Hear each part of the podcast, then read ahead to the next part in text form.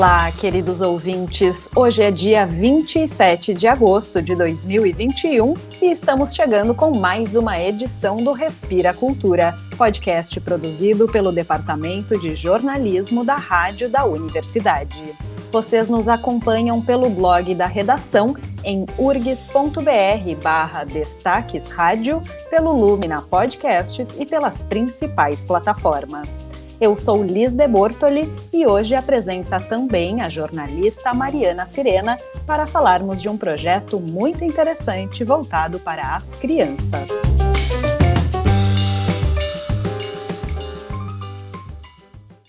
Ah, bom dia, bom dia, bom dia, bom dia.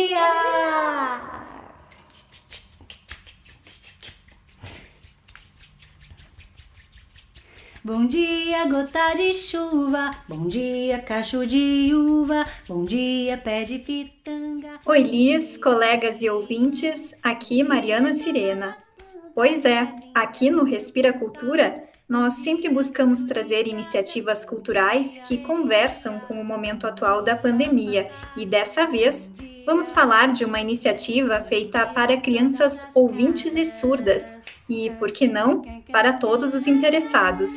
É o projeto Música e Libras para Crianças. Quem criou esse projeto e nos conta mais sobre essa junção de linguagens e ideias são as irmãs Josiane e Paola Kirst. A Josiane é tradutora e intérprete de Libras e a Paola é musicista. Isso tudo iniciou com a Paola. Eu, muito apaixonada pela, apaixonada pela Libras, muito apaixonada por música, e ela, na verdade, deu clique, né, de juntar música e a Libras. E isso para mim foi, nossa, muito encantador, assim, e me levou para um lugar muito bacana. E aí a gente viu uh, nisso a possibilidade da divulgação da Libras utilizando a música. Aí junta com a função das crianças, que a gente é realmente muito apaixonada, as duas, né, por crianças. E toda essa magia, essa coisa bacana da, da música infantil, né, nos traz essa emoção. E a Libras, então, a gente conseguiria divulgar a Libras, também divulgar o trabalho de musicistas gaúchos, né, e educadores musicais. Então a gente foi mesclando tudo. Antes de qualquer coisa, tem uma paixão mesmo, né? A gente é movida pela paixão, assim, no sentido de eu já trabalhar com música, da Josi já ter feito, tanto a Josi quanto a Vivi Silva, né, que é outra intérprete do projeto, elas participaram de um, de um show meu, que era o Costuras ao Vivo, que a gente pensou detalhadamente é, como que a gente levaria para uma apresentação, né, para o teatro, um espetáculo de música, só que com acessibilidade em língua brasileira de sinais, né? Então, também fazendo essa movimentação de colocar a importância desse intérprete estar no centro, a troca com o público ser traduzida, né, interpretada também. Duas irmãs Artistas apaixonadas por seus trabalhos criaram então uma primeira parte do projeto, que contou com duas músicas e foi possibilitado pelo Fundo de Apoio à Cultura, o FAC Digital RS. Mas elas sonharam mais alto. Mais músicas, mais pessoas envolvidas, tanto nos bastidores como nas apresentações, e, consequentemente, um maior alcance do trabalho. Isso moveu a Paola e a Josiane a buscarem o edital Marco Polo, que traz recursos da Lei Aldir Blanc, que tanto já falamos por aqui. Esse era um edital específico para pesquisa, criação, formação e qualificação em diferentes áreas da cultura. A gente conseguiu fazer, então, um trabalho com oito vídeos, com toda uma equipe né, técnica e convid os convidados e as convidadas que já trabalham também com, com esse público. Então, foi a possibilidade de ver um sonho sendo realizado e agora sentir essa, esse trabalho reverberando mesmo, né, chegando em outros lugares, a gente tendo os feedbacks e tudo. É muito interessante interessante mesmo poder fazer um trabalho que é com música, que é com de uma forma mais lúdica e voltado especificamente para esse público. Claro, é, é para todo mundo, né? É para a divulgação da, da língua e divulgação do trabalho desses educadores, mas acima de tudo é isso, como eu falei, é movido pela paixão não só nossa, como de toda a equipe que está envolvida, que são uma, quase 20 profissionais. Qualquer trabalho tem seus desafios e realizar uma produção artística durante o isolamento social, a gente sabe, pode ser bem complicado. A distância física, os equipamentos de cada um, a conexão com a internet são problemas que já trouxemos algumas vezes aqui no Respira Cultura. Para as irmãs Josiane e Paola não foi diferente, e a Josiane nos destaca como elas lidaram com essa questão e construíram esses vídeos de modo a valorizar a proposta. Para todo o processo de, de tradução e interpretação, a gente se une muito, eu e a Vivi. Isso teve que ser feito à distância. A gente gravou no mesmo local, com todos os, todos os cuidados, né? A Paola nos gravou. Foi uma função toda aquela coisa de máscara e cuidado uh, para não se achegar muito, sabe? Foi mais complicado. E não ter a interação com os músicos. Quem olha de repente os vídeos vai pensar: nossa, que legal, ó, oh, se olharam. Mas isso tudo foi um, um jogo nosso articulado, uh, juntamente com a Vitória ali, toda a função cênica ali para dar essa ideia de que a gente estava no mesmo lugar. Isso para mim foi um desafio tremendo, assim, porque a troca faz uma, uma grande diferença, né? E a Paola nos detalha como fizeram para superar esses desafios e deixar os vídeos do jeito que elas imaginaram. Foi desafiador, mas foi um aprendizado, até mesmo para os próximos trabalhos a gente já sabe, né, quais os caminhos para, enfim, conseguir se gravar com uma qualidade boa, mas uh, o objetivo do projeto era justamente esse, né? É como que a gente pode fazer um trabalho que é grandioso, que tem uma importância, mas cada um da sua casa, né? Sem ninguém se juntar e que, que fosse de uma forma segura assim para todo mundo. E no geral funcionou muito. O, o, que complicou mais mesmo foi essa a gravação da, da Libras, né, que precisava mesmo ter uma qualidade boa de imagem tudo, mas de resto funcionou bem a comunicação com todo mundo, né? A gente fez bastante encontros virtuais com toda a equipe para orientar mesmo no sentido de, ah, é legal filmar na vertical, tem que ter uma, uma boa iluminação e aí depois, né, com todo a pós produção ali, né, de, de edição de vídeo, com o Vinícius Angeli, com a Vitória Proença, com um, um, cuidado também na hora de finalizar esse áudio, né, que muita coisa foi gravada com celular mesmo, né, com o que a gente tinha disponível, com o que todo mundo tinha disponível. Então, alguns conseguiram gravar com uma qualidade melhor, outros nem tanto, mas teve uma finalização desse áudio, uma edição super cuidadosa, né, desse material. São duas telinhas e a intérprete de um lado e os músicos do outro do mesmo tamanho, né? Para ter essa, essa, real importância do que, que é, o que, que a gente está fazendo, né? O que, que a gente está se propondo com essa divulgação da língua brasileira de sinais. E como fazer para detalhar a música em Libras? Como trazer a entoação e o ritmo, por exemplo?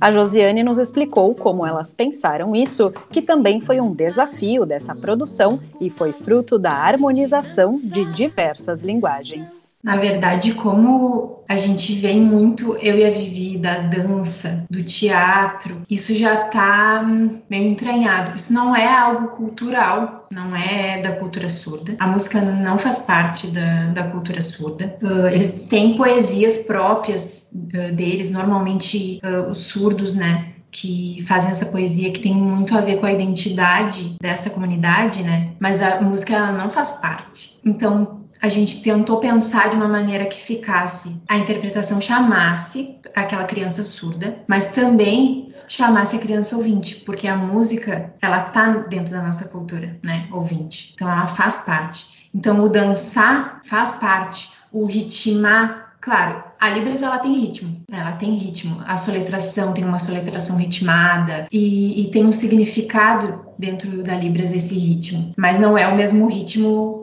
da música. E a gente tenta se desconstruir, fazer uma mescla desses ritmos do ritmo da Libras e do ritmo da música e, e tentar fluir assim essa interpretação. Além de trabalhar o ritmo da interpretação, a Josiane também falou de estratégias que a comunidade surda utiliza, por exemplo, para dançar.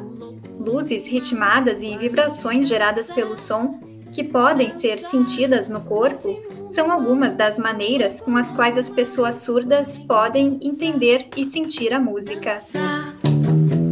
Perdão, primavera.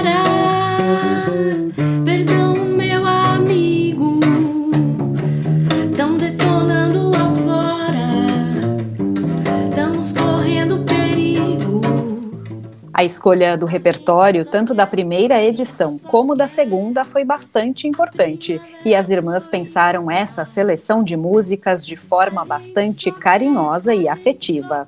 A Paola nos contou um pouco de como foi fazer essas escolhas. Pessoas, educadores e educadoras musicais, amigos, no primeiro momento, assim, que a gente já fez ali no, na primeira parte do projeto, que foram músicas do Cleiton Oliveira e do André Corrêa, que é o da Silva. São amigos nossos de longa data que já trabalham com, com criança, né? E, e são grandes compositores, assim, pessoas que a gente admira. E aí, agora, para esse segundo, a gente precisava definir um número, né? Tá, vão ser quantos vídeos, quantas músicas, tá? Oito músicas. É, é um bom número, a gente consegue se organizar dentro do tempo que tem, né? E aí a gente chamou, então, o, o André e o Clayton, repetindo, né? Agora eles estão também estão na sua segunda parte. É, a Lila Borges, do Parapiás, ela também já tem um, trabalho bem voltado para público infantil. Ela lançou um ou dois álbuns, se eu não me engano, que é pro, o Parapiás, projeto dela, né? Ela é prof de música também. Aí tem Marie Jaffi, que ela também é prof de música e tem e participa do grupo Mu, que inclusive foi indicado ou ganhou um Açorianos, um dos últimos que aconteceu, né? De música. Eu participo também, o Pedro Borghetti e o Gelson, Gelson Oliveira, que é um grande compositor, né, que a gente tem aqui no estado. É até complicado falar dele porque tem tantas coisas incríveis desse cara, né, um grande compositor mesmo, e ele foi um dos responsáveis por criar, por compor aquela música da, da abertura, né, do programa Pandorga, da TVE, que tem também uma relação bem afetiva comigo e com a Josi, né, por crescer ouvindo esse tema, né, e ele foi uma das pessoas que na hora a gente pensou, não, não, não pode faltar, né? E a Tamires Duarte também, que é uma educadora musical, também tem uma relação bem, bem estreita ali com a Libras, né? Ela fez na época uns anos atrás, ela fez. A primeira graduação dela foi matemática e ela tem um trabalho de conclusão todo voltado para o ensino da matemática para pessoas surdas. Pela música, a gente pode aprender outras línguas e com a Libras não é diferente. Ainda mais num projeto como este, que incentiva a criançada a pensar a música e a língua brasileira de sinais de uma forma lúdica e divertida. Nesse mundo maluco, louco, louco, maluco, a gente dança. A Josiane destaca também a importância de cada vez mais gente ter contato e, quem sabe, aprender mesmo a Libras. A gente pensa que as músicas elas podem ser uma motivação para a criança se interessar, vai aprender alguns sinais na, nas músicas e vai aprender como aquilo ali pode ser expressivo e de repente vai querer buscar. Nessa busca, a gente sabe quando a gente está aprendendo uma língua nova, uh, às vezes a gente está em casa aprendendo aquela língua, a gente quer ensinar para quem está ali morando com a gente. De repente aí sai um, um oi, um bom dia, sai alguma coisa assim. E eu acredito que isso pode ser sim uma maneira de motivar esse interesse pra, pelo aprendizado dessa língua. Seria muito bacana, né? Se todo mundo pudesse aprender Libras e os surdos não passariam muitos perrengues, né? Imagina que bacana eles poderem entrar numa loja e comprarem alguma coisa sem precisar levar alguém, poder chegar no médico e poder falar das suas dores diretamente com o médico, não ter que precisar de um mediador. Uh, ser intérprete é maravilhoso o, a profissão de intérprete é maravilhosa, mas eu acho assim, ó, seria bacana se ela fosse usada em palestras, sabe? Nessas situações, mas nas situações do dia a dia é muito constrangedor, de repente, tu ter que ir a um psicólogo e ter que levar alguém a tiracolo que vai ficar sabendo de todas as tuas coisas. Não que o intérprete ele não, não pode sair divulgando aí, né? Ah, mas é mais uma pessoa envolvida. Seria muito bacana se todo mundo pudesse ter um, uma base que seja de, de Libras para poder, nessas situações do dia a dia mesmo, dar um mínimo de dignidade, né, para essas pessoas. Para que esse projeto chegasse onde as idealizadoras queriam, a Paola comentou anteriormente que foram quase 20 pessoas envolvidas em sua execução, desde os convidados, que já sabemos quem são, até a equipe técnica, formada por integrantes do coletivo Pedra Redonda e ainda tem a Vitória Proença que trabalha com fotografia e com design gráfico. Ela fez todo o projeto gráfico do Música Libras para Crianças. O Vinícius Angeli que fez toda a edição desse material, né, dos vídeos. O Wagner Lagman que cuidou do tratamento, né, desse som. Tem o pessoal da Lado C que é o Thiago Valentini e o Rafa Brás que estão cuidando da parte de impulsionamento para as redes sociais. A Claudine Zingler com a Ola Cultural né, fazendo assessoria de imprensa. É uma equipe bem extensa e que está sendo muito bacana, sabe? É até quase surreal conseguir fazer um projeto com essa dimensão e tendo toda uma, uma equipe responsável por cada etapa, sabe? E a gente trabalhar bem, sabe? Receber bem, ter um recurso para pagar todo mundo. Isso é quase surreal e está sendo muito, muito bacana, assim, a, a importância, né, desses, desses editais. Ficou a fim de conhecer mais desse trabalho? Todos os vídeos estão no canal da Josiane Kirst no YouTube e o link para o canal está na descrição deste programa. É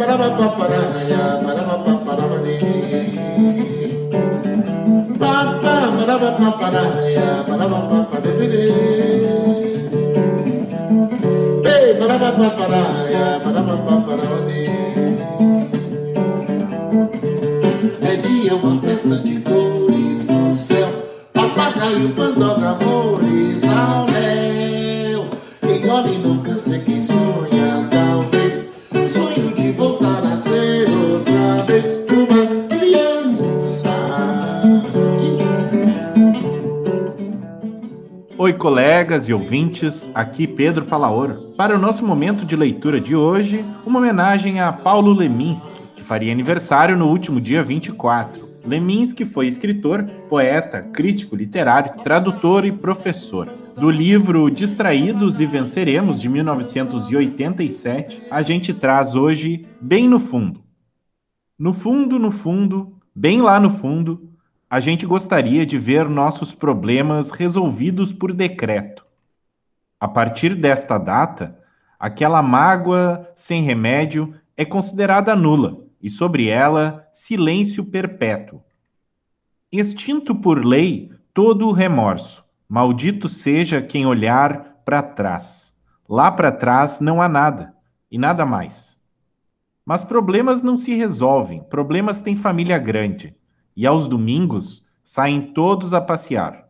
O problema, sua senhora e outros pequenos probleminhas.